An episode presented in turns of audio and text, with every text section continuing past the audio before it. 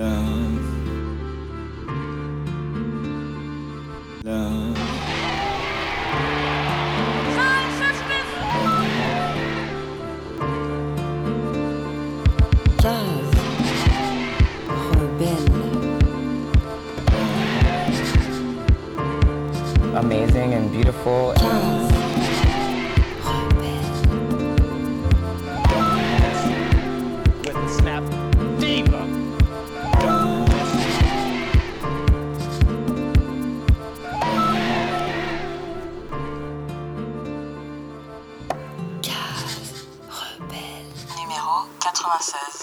Salut, c'est Osmojam et vous écoutez Case Rebelle.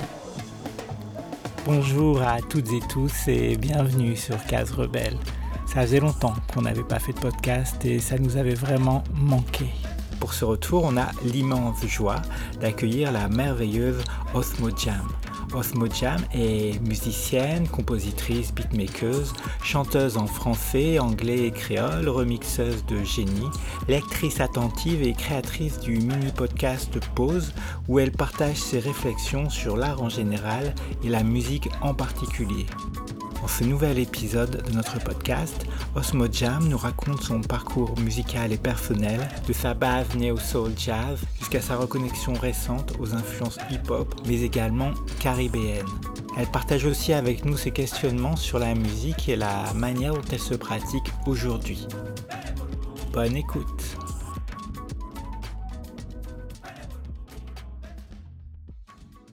Mon nom c'est Osmo Jam française d'origine euh, martiniquaise et algérienne euh, d'une trentaine d'années qui habite en région parisienne. Artiste, euh, chanteuse, je compose, je fais des instrus, j'écris depuis plus d'une dizaine d'années en fait.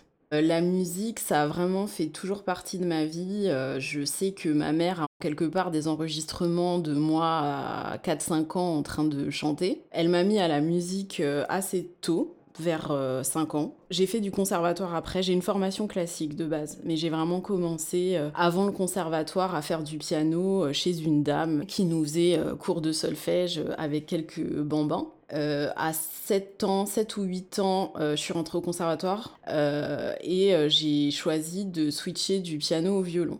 Donc j'ai fait euh, une dizaine d'années euh, de violon.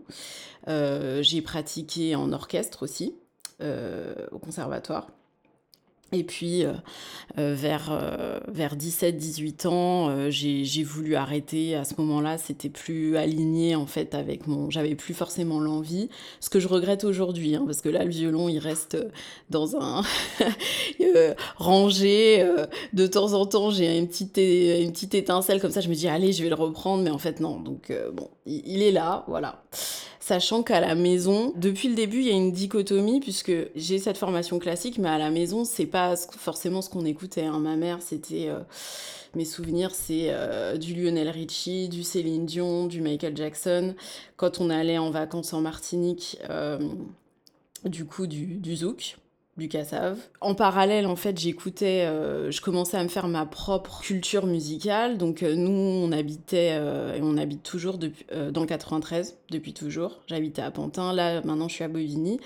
Et du coup, j'ai été en contact avec bah, les musiques qu'on appelle urbaines, entre guillemets. Hein. Donc, tout ce qui est hip-hop, RB. Et donc, euh, collège, lycée, j'écoutais beaucoup ça, hein, du, RB français, Karine, Wallen, euh, Tribal Jam, euh, Native, et du hip-hop.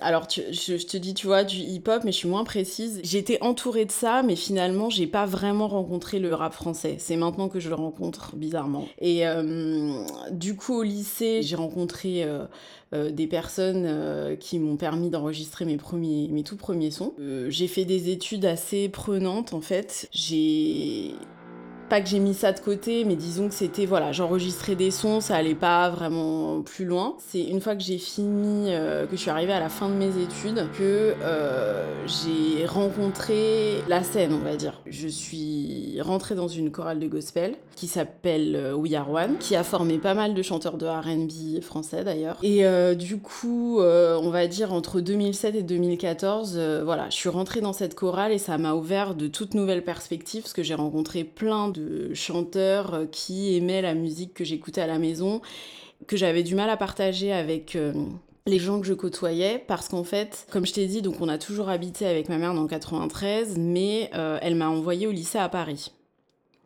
Et en fait, ça a fait une espèce de coupure parce que c'était pas du tout la même culture. Pour caricaturer un peu, j'ai été entourée de jeunes qui écoutaient du rock, de la pop, des trucs comme ça, et moi j'étais toujours un peu seule dans mon, dans mon délire à devoir jongler avec euh, deux, cultures, euh, de façon de penser, etc. Et en fait, quand j'ai fini mes études euh, supérieures, là, j'ai j'ai une espèce de reconnexion en fait avec bah, des gens qui, qui baignaient dans la même culture que moi, la culture du RB, de la soul, de la néo-soul, etc.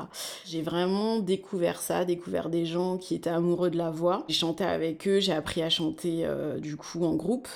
Euh, j'ai fait de la scène aussi, euh, donc euh, j'allais beaucoup à l'Opus Café qui a été renommé Bizarre ensuite.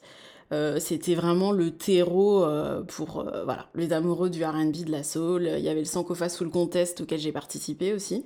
Et toutes les connexions que je me suis faites, ça m'a permis de travailler plus sérieusement ma musique. Donc en 2010, j'ai sorti un premier, un premier son qui s'appelait Si tu veux rester, RB soul euh, en français. Et entre 2011 et 2013, j'ai travaillé sur euh, mon premier album qui s'appelait Échappé. J'ai essayé de faire la synthèse un peu de, toutes ces influences. Cet album, il était euh, quasi exclusivement en, français. Il y avait un, un, ou deux sons en anglais, je crois, mais vraiment, j'avais ce, ce truc-là, cette envie de, entre guillemets, défendre le français qui m'apparaît aujourd'hui très prétentieux. C'était vraiment genre, j'étais là, ouais, non mais moi, bon bref, j'étais dans cette dynamique de vouloir défendre ça et autour de moi, il y avait euh, cette émulation euh, de chanteurs euh, qui voulaient défendre cette culture aussi et, en faire quelque chose, tu vois. À cette époque-là, on était à fond dans Music Soul Child, Erika Badu, D'Angelo, Jill Scott, etc. Et il y avait vraiment cette envie de construire quelque chose à la française T'as eu des euh, chanteurs euh, comme euh, Ben L'Oncle Soul, Sandra Nkake aussi, Lisa Spada, qui d'autre? Freddy, le parolier de, de, de Ben L'Oncle Soul. Et malheureusement, cette émulation, elle est un peu retombée. En fait, il y a eu une porte qui a été ouverte avec Ben Oncle Soul. Je sais plus exactement quelle année c'était, mais ça devait être pareil quand il a explosé. Euh, et après, euh, voilà, cette émulation et ce mouvement-là, euh, qui, il, est, il, est, il s'est un peu recroquevillé. Et en tout cas, de ma fenêtre, j'ai eu l'impression que ça, ça a fait pchit et que les gens sont un peu partis dans plein de directions différentes en termes de, style de musique, hein, j'entends. Donc moi, comme je te disais, j'ai fait mon album Échappé. j'ai fait aussi un EP qui s'appelait 80, qui était des reprises acoustiques de quatre sons des années 80. Euh, Janet, euh, George Michael, euh, Madonna. Voilà, j'ai voulu faire un truc un peu à la sauce soul acoustique pour préparer la sortie de mon album. pour que les gens sachent qui j'étais en fait un peu avant. et l'album est sorti en 2014 sortie confidentielle évidemment, hein, parce que le, le, monde de la musique, il était déjà très compétitif, encore plus maintenant, mais, mais voilà, moi j'avais mis toute mon énergie dans la musique et, et euh, après, côté promotion, etc., ça a pêché un peu plus. Mais j'étais quand même contente de cet accomplissement parce que j'avais euh, tout financé moi-même, euh, quasi tout écrit moi-même, composé moi-même. Alors j'ai travaillé avec un compositeur qui s'appelle Rémi. Je remercierai jamais assez parce qu'on a vraiment fait ce chemin ensemble pendant deux ans qui était difficile et même pour lui c'était après ça, il a fait d'autres projets, mais je pense que moi et lui, ça nous a mis le pied à l'étrier de gérer de A à Z un, projet musical, tu vois. Touché en un quart de tour, tu te lentement Mais au grand jour, tu restes indifférent. La diffusion au quotidien pour un sentiment aussi commun. Déception, puis la frustration, cachée, muselée de nos mains. Elle reste enfouie au fond de nos cœurs, bloquée à l'intérieur. Pour sauver la face et ne jamais flancher. J'esquive ces petits désespoirs. C'est des plaisirs, jette le brouillard. Et ma candeur, j'ai beau lutter. Mais contrarié, c'est bien de me rattraper. me retrouver. Je cherche en vain à passer une seule journée. En essayant d'occulter mon ennui, mes regrets.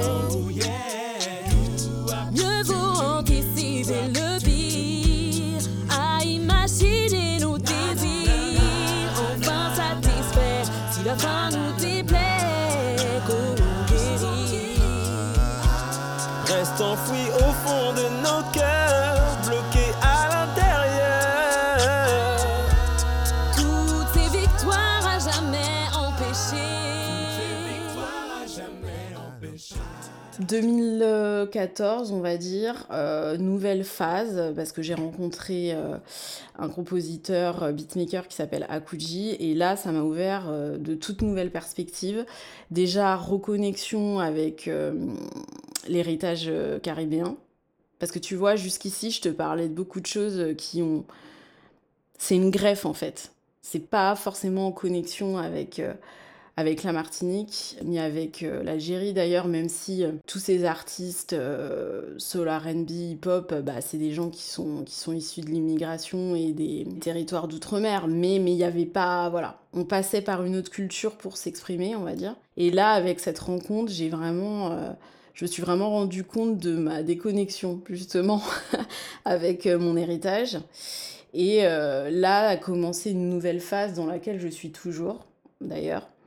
Euh, je me suis euh, vraiment recentrée sur euh, essayer de m'améliorer dans la production musicale, de m'améliorer en rythmique, d'améliorer mon vocabulaire musical en fait, même si c'est parfois difficile parce que c'est ingrat de, de travailler l'instrument, travailler le piano.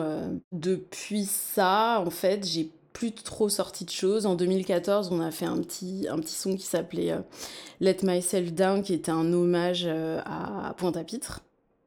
On a fait un petit clip euh, maison où je déambule dans Pointe-à-Pitre.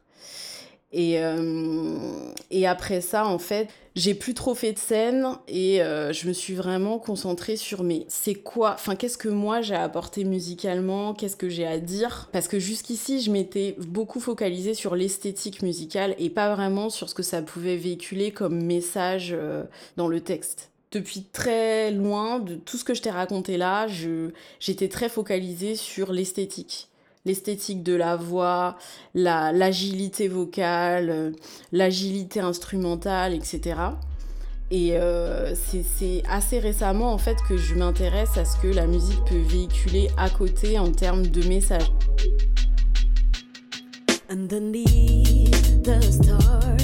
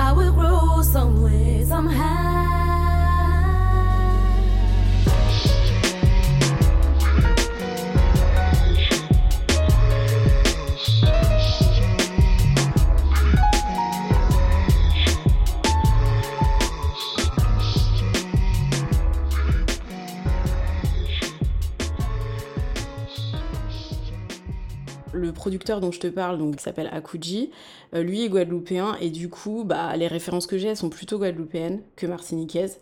Et je suis sûre qu'il y a des artistes hein, qui pourraient euh, me nourrir euh, spirituellement, même musicalement, etc. Mais je les connais pas. Mais je pense qu'il y en a, il y en a forcément. Mais les trois artistes que je peux te citer qui ont vraiment, il y, y a un déclic qui s'est fait. Donc ces trois artistes guadeloupéens. Donc il y a Mimi Nelzib. En termes d'innovation, il y a vraiment quelque chose là euh, de, flagrant et de, vraiment marquant dans, le travail de cet artiste. Euh, je pense notamment à son album euh, Creole Seasoning. Pour moi, en termes à la fois de, ouais, de musicalité, elle fait vraiment une symbiose hyper intéressante entre toutes ces influences hip-hop euh, afro-américaines hein, et la Guadeloupe. Elle a vraiment apporté euh, une pierre à, l'édifice euh, musical, de faire cette symbiose euh, R&B, pop, néo-soul avec, avec le gros K, avec, sa culture à elle. Ensuite, tu as Sébastien Drumeau, avec lequel j'ai la chance de, bosser un peu, que j'ai rencontré via, via Akuji aussi. C'est compositeur de fou, euh, vraiment, c'est univers à part, euh, même au niveau des textes euh, en créole, c'est vraiment... Tu sais, je sais même pas comment décrire en fait ce qu'il fait. Je sais juste dire que c'est...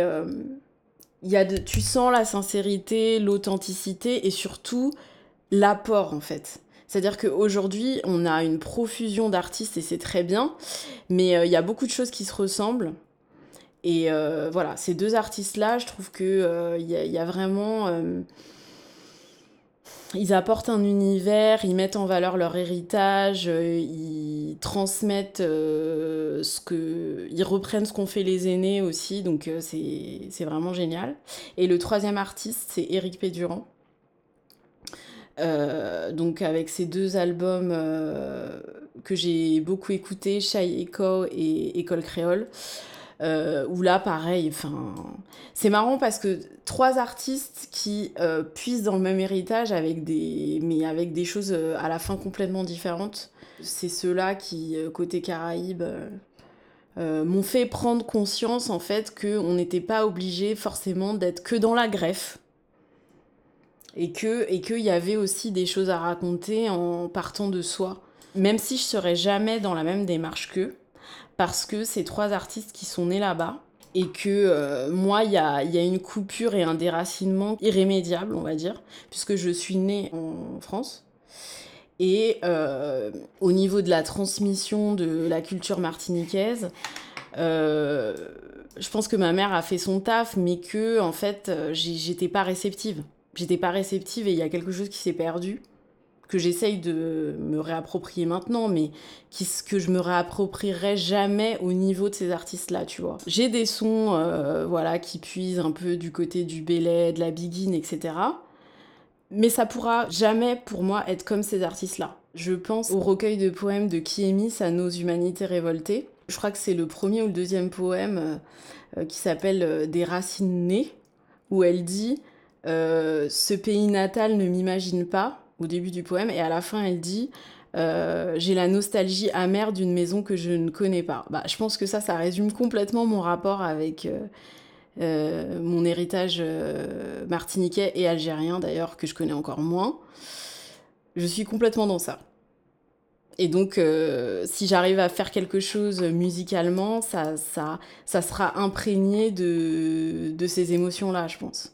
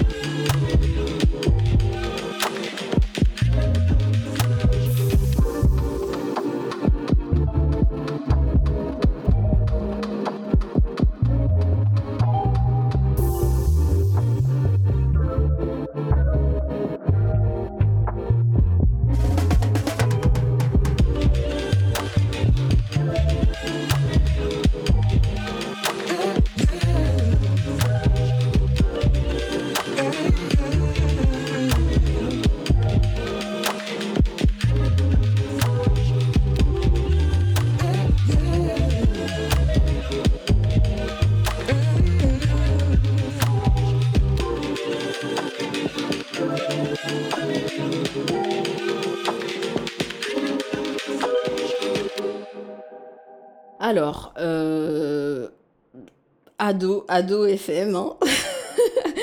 Euh, c'est intéressant que tu me parles de la culture de l'album ou de la culture du single parce que tu vois là en ce moment je suis en train de d'essayer un peu de réexplorer tous les artistes euh, que j'ai écoutés mais dont je me suis pas rendu compte de ce qu'ils voulaient vraiment raconter parce que comme je te disais j'étais vraiment focalisée sur euh, l'esthétique la voix je pense que ça vient aussi du fait que moi-même je travaillais un instrument et en tant qu'instrumentiste c'était beaucoup dans l'interprétation euh, donc j'écoutais beaucoup la radio, euh, du coup culture single, il n'y avait pas non plus beaucoup d'argent pour acheter les, les CD de titres à l'époque, donc j'en ai beaucoup acheté quand même des CD de titres. J'ai quand même le souvenir que CD de titres, j'ai quand même beaucoup acheté du français. J'ai un souvenir de La Rousseau, tu vois, j'ai dû acheter des trucs comme ça, du Ophélie Winter. J'ai des souvenirs de cassettes de Lionel Richie que ma mère achetait. Et quand j'ai eu, euh, adolescente, de l'argent pour euh, m'acheter des, albums, euh, euh, et les- que j'ai toujours en CD, euh, le, le History de Michael Jackson, euh, j'ai acheté les albums de Music Soul Child, je les ai, je les ai achetés. Quand j'avais 14 ans, je suis partie aux States, ils vendaient des CD sous le manteau là. J'ai acheté plein de CD comme ça aussi. Carl Thomas, la BO de Romeo Must Die avec Alia, Gino Wine. Ensuite, il y a eu le numérique qui a commencé, les Napster et, les, tout ça. Et c'est pas glorieux non plus, mais j'ai quand même pas mal piraté. Mais euh, j'ai eu les deux. Pour répondre à ta question, j'ai vraiment eu la culture single et la culture album. Mais surtout des cassettes. Beaucoup de cassettes. Et puis je me rappelle que je faisais mes mix. euh, tu vois, j'enregistrais euh, les sons qui passaient sur Ado et je me faisais des cassettes. C'était la belle époque, ça. Il n'y avait pas d'argent pour acheter les deux titres là, pas tout le temps. Donc on prenait, le, on prenait les trucs sur, euh, sur Ado, quoi. Et maintenant que tu en parles, tu vois, il y avait un autre truc, j'ai un souvenir aussi. Quand je partais en Martinique, en fait, on n'avait pas, tu sais, en France, il n'y avait pas BET et tout ça, alors qu'il y avait ça aux Antilles. Et donc, du coup, je passais des journées euh, devant BET à regarder les clips. La même journée, en plus, ils repassaient les mêmes trucs. euh, donc, je regardais ça en boucle aussi. euh, je me suis fait pas mal de, découvertes en allant aux Antilles et en passant mes journées devant, devant E.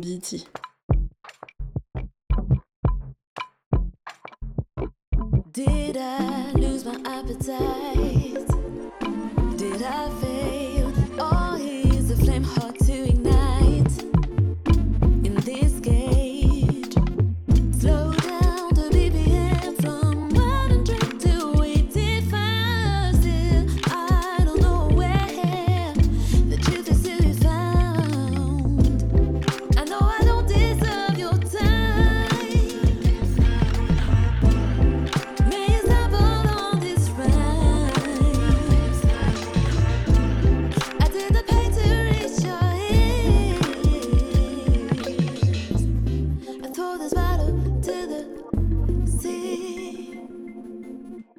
que ça soit à la fois pour euh, euh, toute euh, cette culture musicale et de revendication et de d'étincelles pour être plus politisée, pour être plus dans l'empathie, j'attribue le fait que je sois passée à côté aux études que j'ai choisies. Est-ce que je regrette les études que j'ai choisies? Je veux pas non complètement tout rejeter parce que bah, je sais que cette voie-là, c'est celle sur laquelle m'a amené ma mère parce qu'elle était, euh, comme je te dis, elle voulait vraiment que je sorte euh, de notre condition, même si on n'est pas d'un milieu social euh, extrêmement défavorisé. Tout ce parcours que j'ai eu, c'est grâce à elle. Et c'est elle qui m'a qui a voulu absolument que je sois dans cette voie parce que étant enseignante, elle savait que ces voies que je mets en excellence entre de grosses grosses grosses grosses grosses grosses guillemets, c'était pour elle l'émancipation.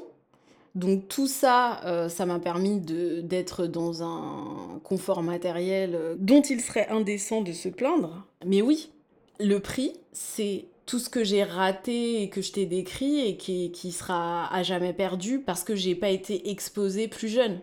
En ce moment, tous les sujets euh, étiquetés progressistes, bien qu'il y ait un backlash de folie, euh, ils sont quand même euh, à la mode. C'est-à-dire c'est in euh, de s'intéresser au féminisme, à l'antiracisme, etc. Il y a eu un rebond avec George Floyd, avec euh, l'émulation qu'a réussi à créer euh, après des années de travail euh, Assa Traoré. Tu vois ce que je te dis là sur la coupure, sur le fait qu'on est engagé dans des études scientifiques où c'est complètement dépolitisé. À aucun moment dans ces études-là, on se pose la question du pourquoi, de qu'est-ce que ça veut dire de, former ton cerveau à être super fort en maths, en physique, en sciences, économie, en gestion, euh, en enfin, physique thermique, tout ce, que, tout ce que tu veux, que, à quoi ça sert, quels vont être les impacts de ton travail, euh, tu te mets au service des entreprises, qu'est-ce qu'elles vont aller faire, etc. Enfin, tout ça, c'est jamais abordé. J'ai eu un cours de sociologie en optionnel parce que je le voulais. On a fait un peu aussi d'économie du développement, mais pareil, c'était une option que j'ai choisie. Mais à part ça, c'est le vide intersidéral. euh, si les gens ils sont politisés, ça va être de la droite ou du, du- libéralisme.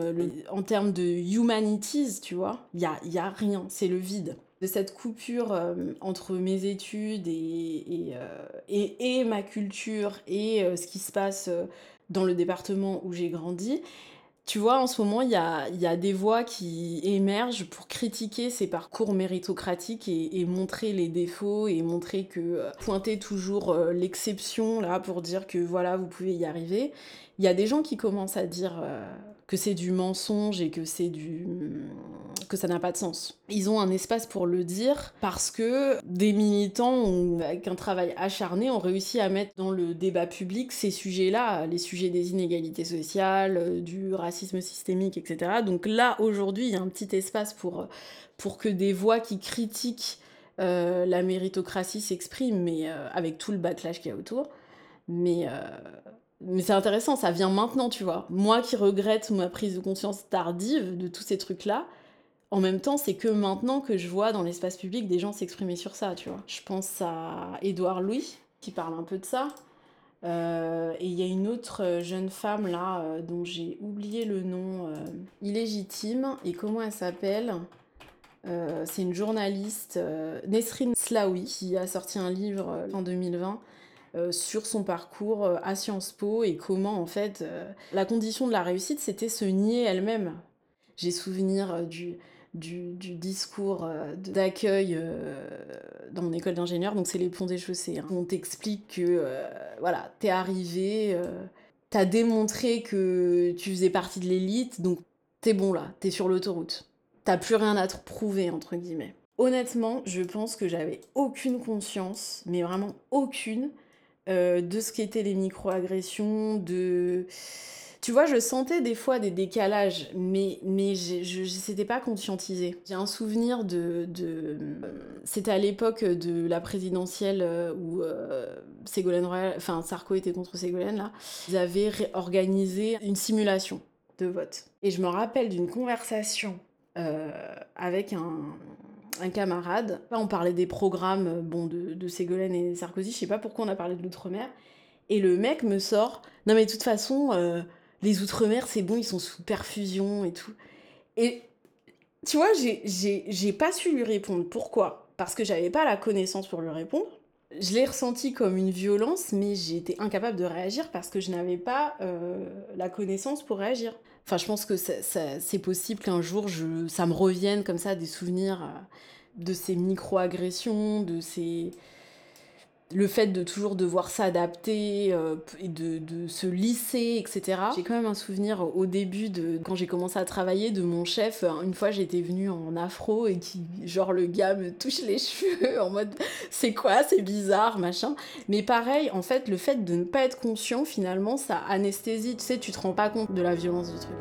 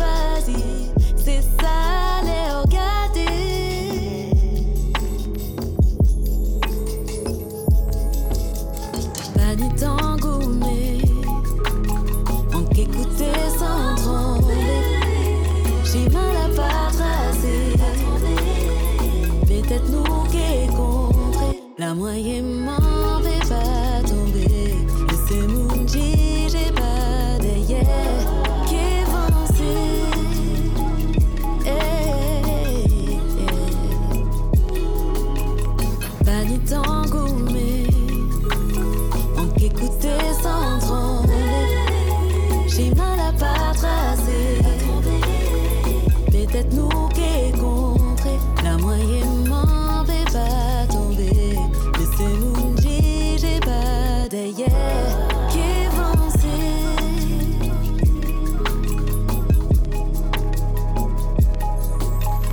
en ayant l'agent qu'à espérer, en douce et pis espée, pas chercher, passion la bagarre.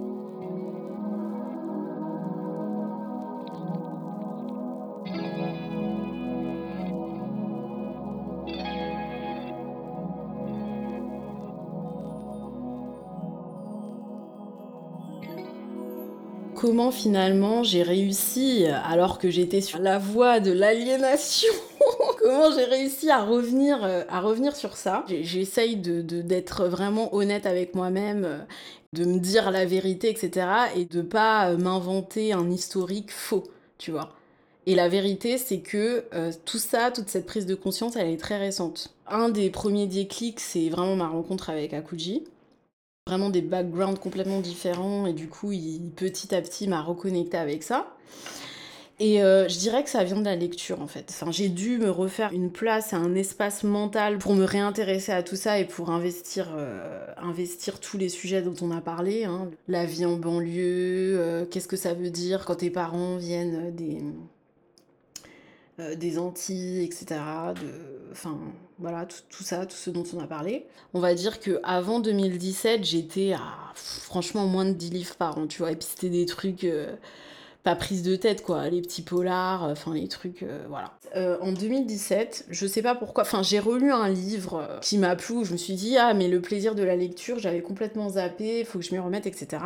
Et en fait, j'ai lu Beloved euh, de Toni Morrison, qui était depuis je sais pas combien de temps dans, dans la bibliothèque de ma mère, que j'avais essayé d'ouvrir. À chaque fois, je, je dépassais pas les, les 50 premières pages, j'y arrivais pas, etc. Et là, je suis allée jusqu'au bout. J'ai pas tout saisi, je pense. Faudrait que je le relise maintenant que j'ai plus de pratique de lecture. Mais euh, je, je me suis dit, ah ouais, il faut que. Continuons à investiguer. Donc j'ai fini ça.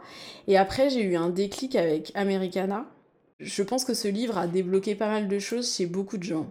Parce que quand j'en parle autour de moi, euh, c'est une référence euh, qui a permis d'accrocher plein d'autres choses après. De fil en aiguille, euh, j'ai commencé, je sais pas, je me suis abonnée à Mediapart, je me suis abonnée à Arrêt sur Image. j'ai sauté d'un propos à un autre, d'un article à un autre, d'un livre à un autre. J'ai commencé à être dans une boulimie de lecture. Je suis retombée sur la littérature euh, afro-caribéenne. Marie Condé, euh, Patrick Chamoiseau, euh, Raphaël Confiant, côté afro-américain, Octavia Butler, Angela Davis. ça m'a amené à plein d'autres choses, à certains documentaires, à votre travail, tu vois. J'ai pas l'historique de mon Google, mais euh, je, pense que de Beloved à Americana, euh, nous sommes tous des féministes, etc. Bah, de fil en aiguille, tu lis, tu tombes sur des articles et on tombe sur vous, on tombe sur euh, euh, le travail de Joao Gabriel, de Fania Noël, euh, de toutes ces personnes-là.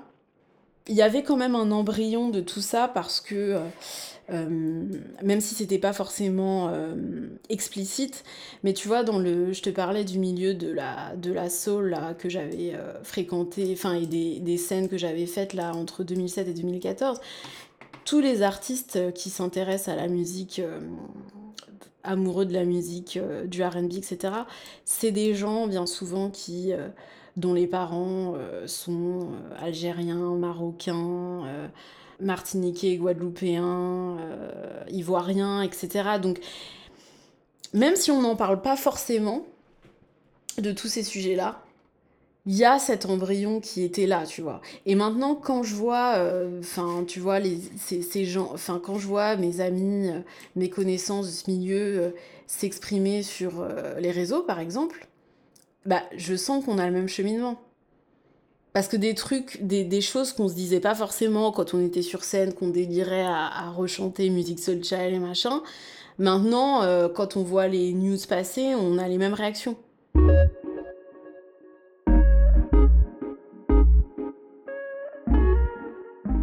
Dans ce qui m'intéresse, on va dire textuellement, euh, il y a la thématique euh, du, bah, du déracinement, de, de l'effacement de la culture.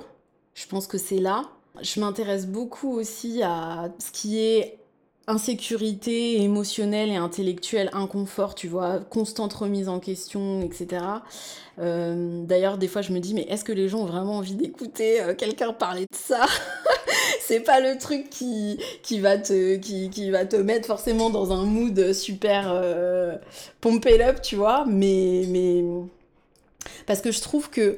euh, Enfin, je trouve qu'il y a vraiment en ce moment, tu vois, euh, enfin, je sais pas si ça, préexistait à la Startup Nation de Macron, hein, mais je trouve que euh, dans, beaucoup de contenus que je vois passer, il y a, il y a toujours cette injonction à être sûr de tout. Sûr de ses choix, moi je fais ça, moi j'avais la volonté de faire ça, j'ai toujours su que ça, etc. Et moi je suis pas du tout dans ça. Les gens qui sont sûrs d'eux, ça me fait peur. Je suis quelqu'un qui est pas sûr. C'est pas sexy, c'est pas forcément inspirational de ne pas être sûr, mais, mais je suis obligée de reconnaître que je suis comme ça. Je pense aussi dans tout ce qui me nourrit, il y a tout ce qui est féminisme et féminisme noir. hein. Euh, ça vraiment euh, euh, des, des, des personnalités comme bah, Angela Davis, Bell Hooks. C'est comme un miroir en fait où tout ce que tu faisais, tes façons de penser, d'agir et tout, ça te donne une, des clés de lecture que t'avais pas avant, tu vois. J'en parle. Pas forcément dans, mes textes, mais en tout cas, c'est quelque chose qui m'intéresse beaucoup. Je lis, je lis pas mal de trucs autour de ces, de ces thématiques. Ma vision d'un bon artiste, c'est quelqu'un qui, qui sait écouter. Vraiment écouter la musique et, vraiment euh, faire honneur au, au travail des autres, à la musique qu'ils ont créée, à la sueur de leur front, euh, parfois en étant criblé de doutes. Faire de la musique, ça peut être un processus douloureux, tu vois. Et savoir écouter et se dire qu'en fait, c'est une immense bibliothèque dans laquelle tu puises. euh, et rendre hommage à ce qui a déjà été fait, parce que beaucoup de choses ont déjà été faites, je pense que c'est quelque chose d'hyper important. Et c'est pour ça que euh, j'essaye, euh, même si euh, les nouveaux modes de consommation de la musique, c'est difficile de, consommer un album en entier, dans son entièreté, de prendre vraiment ton temps pendant une heure sans faire autre chose, à vraiment écouter à la fois le texte, à la fois les mises en place, musique, enfin, tu vois, le- les arrangements, etc. C'est hyper dur hein, aujourd'hui de le faire. Je trouve, moi en tout cas, j'ai des difficultés à le faire, tu vois, de ménager du temps pour faire ça, j'essaye de le faire. Les trucs que je fais là un peu sur Instagram, les covers, les remixes, etc. Ouais, pour moi, c'est à la fois. euh, Il y a tellement d'artistes excellents euh, que j'ai envie de. Ouais, d'être en conversation avec eux, tu vois. Un peu de la même façon que les romanciers sont en conversation littéraire, tu vois. Beaucoup aiment euh, commencer leur chapitre en, citant euh, des, passages de romans qui les ont marqués et qui éclairent euh, leur propre roman ou leur propre essai. Et c'est ça, en fait, pour moi, c'est la même chose en, dans la musique. C'est pour ça que je m'amuse de temps en temps, voilà, à faire apprendre des sons qui ont marqué mon adolescence ou que je viens de découvrir et que je kiffe, pour essayer d'en faire autre chose. C'est à la fois un truc technique et un truc artistique, c'est-à-dire que quand tu vois faire une cover de de D'Angelo, essayer de refaire ses trucs, c'est à la fois un défi technique parce que le gars est fort, juste, c'est juste un monument, et euh, c'est aussi de se dire ok ça c'est là, moi qu'est-ce que j'en fais euh, euh, ça m'a fait ressentir des choses, j'ai aimé, ça m'a fait me sentir vivante d'écouter ça. J'ai envie de j'ai envie de m'exprimer dessus en fait, c'est c'est ça que je fais. Mais il faut il faut trouver la il faut trouver l'équilibre parce que toujours être euh, euh, tu vois une des choses qui a fait que j'ai parfois été frustrée euh, du milieu de la soul française. C'était pas quelque chose qui. Enfin, c'est que les artistes, on les enferme toujours dans. dans leurs références, en fait. Je m'explique. Euh, les, les- les soirées qui marchaient du tonnerre, euh, dans tous les, dans les, les bars, les cafés, les machins, c'était les soirées où les artistes ils faisaient des reprises. Moi, en tout cas, ce que j'ai ressenti, c'était que c'était beaucoup plus difficile de défendre ton répertoire à toi que, que de faire des reprises. En ce qui concerne cette musique-là, en tout cas.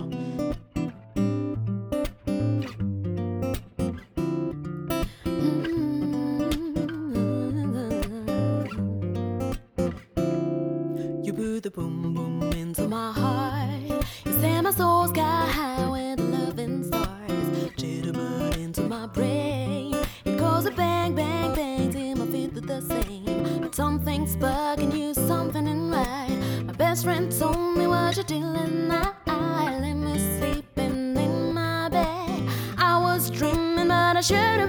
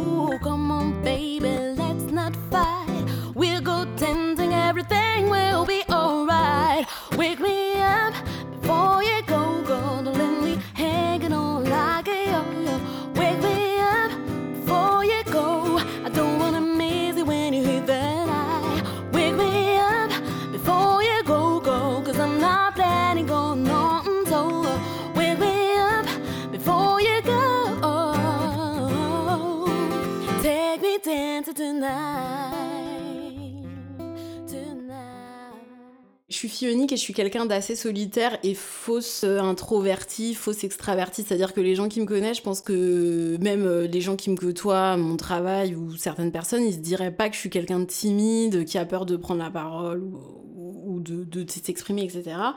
Mais en fait, euh, je passe beaucoup de temps solitaire.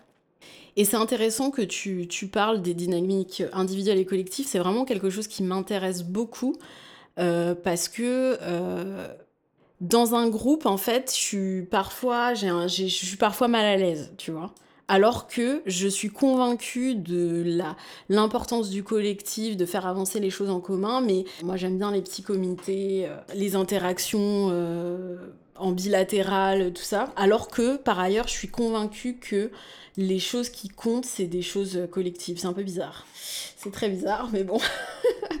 Il y a un autre truc que je voulais dire par rapport à ça, à l'individuel, le collectif, la conversation artistique et l'importance de l'héritage, de reconnaître ce que les autres ont transmis, etc. Je trouve que l'artiste, euh, que ça soit musical ou autre, en fait, on est dans une contradiction qui est, qui, qui peut pas être résolue. C'est-à-dire que on est dans un narcissisme, parce que pour te dire, moi je vais faire un truc, je vais euh, faire de la musique et ça vaut la peine que je le fasse et que je le mette dehors, tu vois. Tu valorises ce que tu fais, euh, surtout dans la musique, ça fait partie de ton identité, c'est toi que tu mets dehors, donc il y a un truc profondément narcissique, tu vois. Je me rappelle d'un pote qui m'avait dit une fois, non mais toi, pour avoir the audacity de monter sur scène, en fait, faut avoir un sacré... euh, pas melon, mais faut se dire... pour ne pas, comment dire, te désintégrer une fois que t'es devant les gens, faut que tu te dises, ouais, moi, ça vaut la peine que je sois là, moi. Et en même temps, pour que ça ait une vraie valeur, c'est indissociable de la réception par les autres et du coup euh, de quelque chose qui, qui, qui, qui touche à l'empathie. Parce que on parle de nous pour que ça soit vraiment sincère. On ne peut pas faire autre chose que parler de nous, de notre vision du monde et de nous.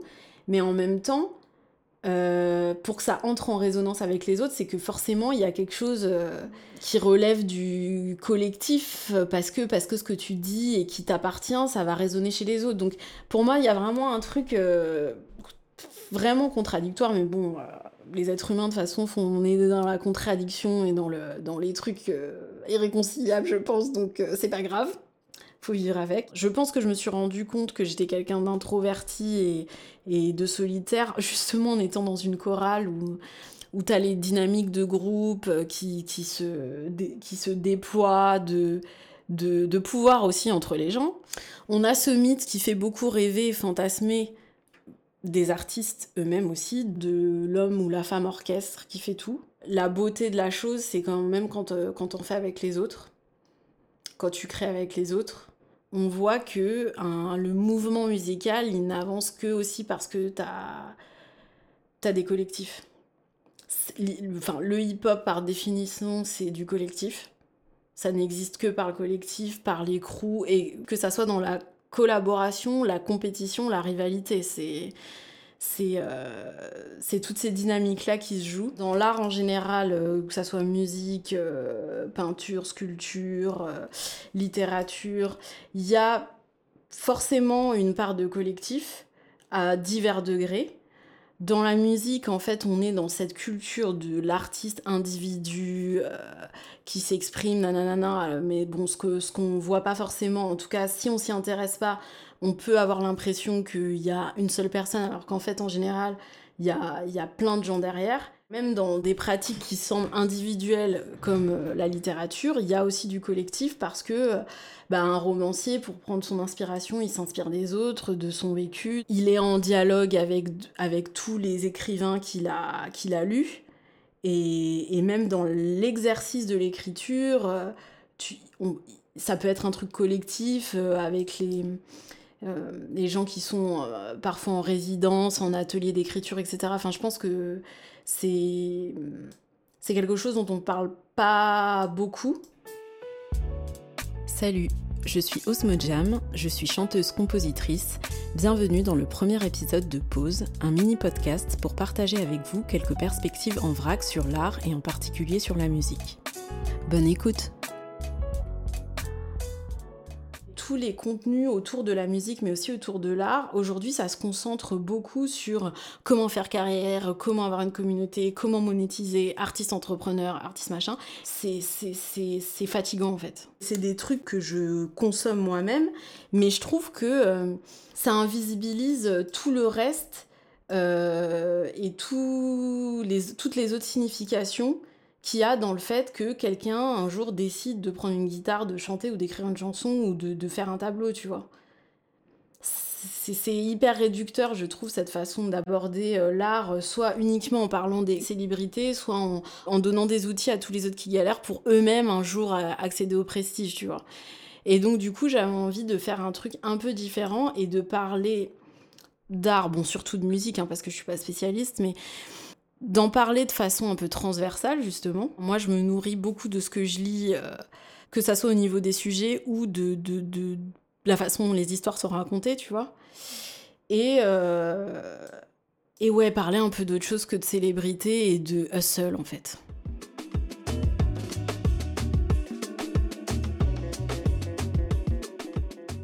Même avant euh, la pandémie, j'étais déjà dans un cheminement par rapport à mon rapport à la scène en me disant il faut que j'assume le fait que je suis pas forcément une artiste de scène. J'en ai fait, que ça soit euh, en, chorale, en tant que choriste ou en artiste solo, même si été beaucoup plus rare. hein. Pour les artistes indépendants, quelque chose qui est peut-être euh, pas forcément vu et dit, c'est toute la difficulté et la charge mentale qu'il y a à préparer des scènes pour justement répondre aux critères de ce que c'est qu'une bonne performance. Soit t'es quelqu'un d'installé avec une équipe et là t'es un peu déchargé, soit tu ne l'es pas parce qu'on on considère que t'es personne, hein, euh, sans vouloir être violente, mais c'est un peu ça. Et dans ce cas-là, t'auras euh, jamais les bonnes conditions techniques, euh, jamais les bonnes conditions matérielles pour euh, aller jusqu'au bout de ta vision, même si c'est, on n'est pas dans une vision euh, d'envergure. En ce qui concerne la scène, et moi je parle de ce que je connais, donc vraiment des artistes underground, des, des, des gens qui, sont qui pas forcément de structure, etc. euh, la dynamique de l'offre et la demande, en tout cas avant la pandémie, c'était qu'il y a énormément d'artistes et c'est les teneurs de bars, les teneurs de salles qui font la loi. Le rapport de force, il n'est pas de ton côté. Et donc moi, mon expérience, elle a été un peu entachée par le fait que j'avais tellement de charge mentale pour préparer les choses. Et je suis pas dans un truc victimaire, là, je suis pas en mode euh, je me plains, nanana, mais il faut, il faut aussi voir qu'il y a tout ce travail-là à faire. Même quand t'es dans un petit truc, euh, dans un piano bar, toute la préparation qu'il y a derrière, c'est vraiment quelque chose qui consomme de l'énergie, qui peut être frustrant, parce que il faut euh, euh, louer des salles pour répéter, il faut avoir un cachet pour les gens qui t'accompagnent, enfin bon, il y a tout, tout ça à mettre en place qui, qui, est usant en fait, et qui est d'autant d'énergie que tu mets pas dans l'art lui-même. Moi, ça, c'est quelque chose qui m'a beaucoup frustrée et euh, qui... pff, qui... qui donne pas envie, en fait. Mais au-delà de ça, il y a autre chose, c'est que euh, sur scène, moi, je me suis rendu compte que quand j'étais en support, tu vois, genre quand je suis en backing vocals ou quand je suis, enfin quand je fais les chœurs ou quand je suis dans une chorale, quand je suis pas forcément, la lumière est pas sur moi, je m'amuse beaucoup plus. Je sais pas si c'est parce que il y a pas d'enjeu, du coup je me sens plus libre, enfin je, je, sais pas, mais j'ai toujours été mitigée par rapport à l'expérience de la scène. J'ai toujours euh, trouvé que c'était jamais comme je voulais. Bon, c'est parce que j'ai le côté perfectionniste, mais même euh, au niveau de la connexion, je. Je sais pas si j'arrivais vraiment à l'établir, etc. Et bon, tout ça pour dire que je me suis rendu compte qu'en fait, moi, ce qui m'intéresse, c'est vraiment de créer un univers euh, sonore. Et j'aime faire ma cuisine dans mon coin et proposer un résultat fini que les gens puissent euh, consommer et avoir sans que moi je sois forcément là devant eux, tu vois. Quand je vois des artistes comme euh, Summer Walker qui disent qu'elles ont des phobies sociales et que du coup euh, elles, elles leur tournée et tout, je trouve que c'est intéressant qu'on mette ça aussi en l'espace public parce que les gens se rendent pas compte en fait. Et ensuite, euh, l'autre question que tu avais, c'était par rapport au fait qu'on n'est pas toujours dans un truc hyper codifié, dans la performance, etc., et de la musique vit autrement. Moi, ce à quoi ça me fait penser, alors le côté religieux, j'ai pas vu ça, euh, enfin ça fait pas partie de ma culture, euh, la pratique musicale euh, dans le religieux. Enfin, je me rappelle quand même que j'ai, donc ma grand-mère est très religieuse, catholique. J'ai des souvenirs plus jeunes, elle était très active à l'église, elle chantait, etc. Donc je me rappelle l'avoir accompagnée, être allée avec elle, jouer un peu de piano pour elle et ses, et ses amis qui préparaient leur, quand elle préparait les messes. Voilà, je me rappelle les avoir accompagnés, jouer des trucs, mais je connectais pas tous les points non plus là dans, ce truc-là. Donc j'ai ça.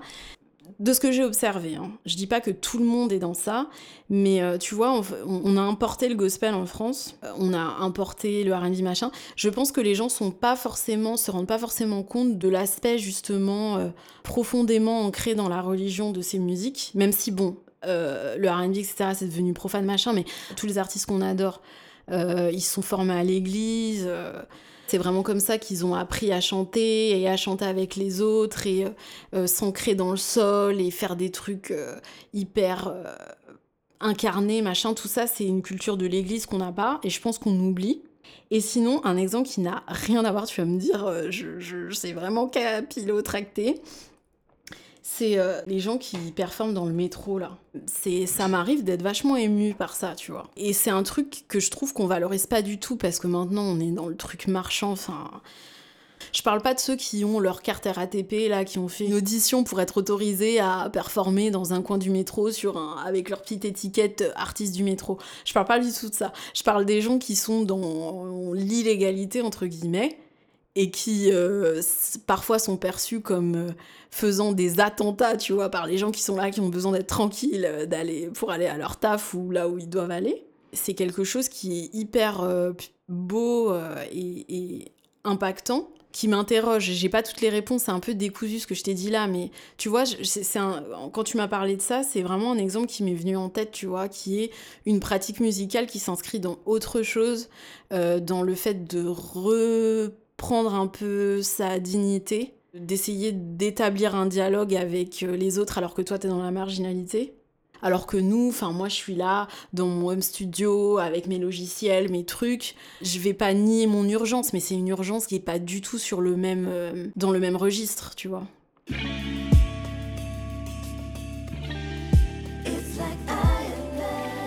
Voilà, cette traversée en mots et en musique s'achève. On espère que ça vous a plu et nous remercions infiniment Osmo Jam pour cet échange. Force et amour à elle et à vous. Dans cet épisode numéro 96, vous avez écouté différents morceaux d'Osmo Jam. On commençait en introduction par l'instrumental Cheval Bois. Ensuite, on la retrouvait avec Aldric en featuring sur le morceau Déception. Vous avez aussi entendu Let Myself Down featuring Akuji, puis Belay et BBM 85 A Poem. Un peu plus loin, Osmo Jam était en featuring sur le morceau Qu'évancé du producteur Aeasis.